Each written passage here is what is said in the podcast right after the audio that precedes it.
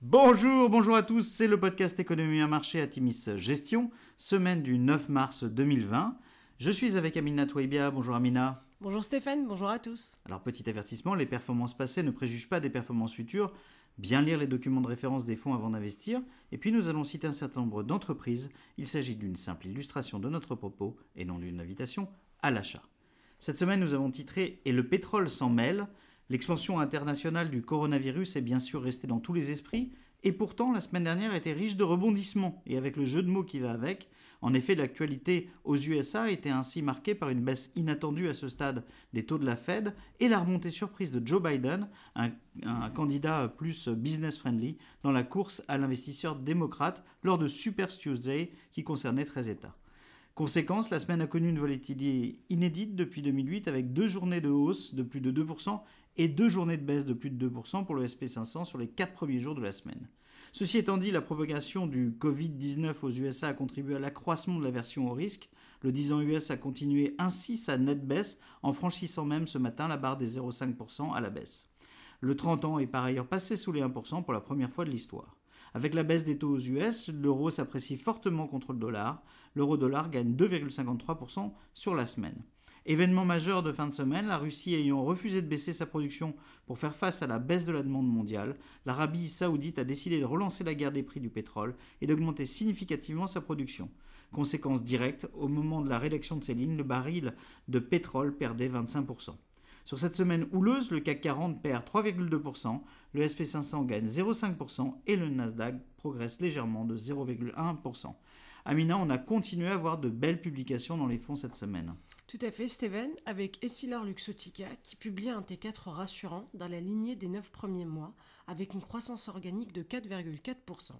Les bits est aussi au-dessus des attentes. Toutes les zones géographiques ont bien contribué à cette croissance. À noter, les usines, tournent à 4, les usines chinoises tournent à 90% et les italiennes à plein régime. La société a un stock suffisant pour répondre à plusieurs semaines de demande, sachant qu'aucun impact n'a été constaté à ce jour sur la chaîne d'approvisionnement. Le dossier Grand Vision avance favorablement avec l'antitrust européen notamment. Très rassurant dans ces temps qui courent. JD.com, notre distributeur et logisticien chinois, annonce de très bons résultats pour le quatrième trimestre de l'année. Le groupe anticipe 10% de croissance organique au premier trimestre. Le e-commerce confirme être une solution refuge pour la consommation en Chine en période de coronavirus. Pour son quatrième trimestre, JD annonce un chiffre d'affaires en croissance de 26,6% à 170 milliards de yuan. De plus, le groupe annonce sa première année de bénéfices nets positifs avec 12,2 milliards de yuan contre une perte nette de 2,5 milliards de yuan l'année dernière. Target, qui avait préannoncé un ralentissement de la croissance des ventes et affiche une croissance comparable de 1,5% de son chiffre d'affaires. Le groupe a réussi à améliorer ses marges de 10% pour un résultat net de 834 millions de dollars. Le groupe maintient ses efforts vers l'omnichannel avec une croissance des ventes numériques de 20%. À nouveau, de belles publications dans le fonds Atimis Better Life. Albioma affiche euh, un, chiffre d'affaires en hausse de 18% à 505,7 millions d'euros. Amplifon affiche une croissance organique de 6,8% sur l'année, 8,2% au T4, avec une croissance dans toutes les géographies. Alors en conclusion, le placement du nord de l'Italie à l'isolement, l'annulation d'événements partout. Nous devions du reste assister cette semaine à la conférence américaine SXSW, eh bien nous resterons à Paris.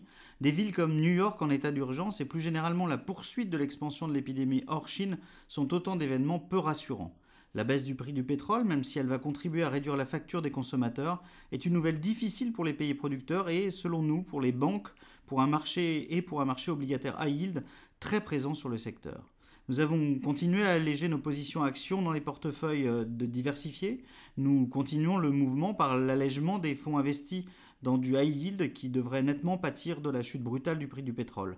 Nous avons fortement baissé notre exposition aux fonds pure value et small cap. Une crise de liquidité sur les petites valeurs n'est pas exclue selon nous. Euh, dans nos fonds investis en actions, en revanche, nous avons concentré nos investissements sur les dossiers de haute qualité, dans l'ensemble peu endettés ou ayant des marges de manœuvre fortes en cas de récession dure. Du fait de nos thématiques, nous sommes absents des secteurs pétroliers extrêmement sous-pondérés en banque, pondération nulle dans Atimis Better Life euh, et Atimis Millennial Europe par exemple. Nous avons allégé au maximum nos investissements dans le tourisme, voyage, organisation d'événements, tous ces secteurs directement concernés par l'expansion du coronavirus. Et dans le fonds Atimis Better Life, les surpondérations en valeurs environnementales et de la santé sont un atout majeur dans le contexte actuel selon nous. Être prudent sans pour autant paniquer est notre recommandation pour les prochains jours.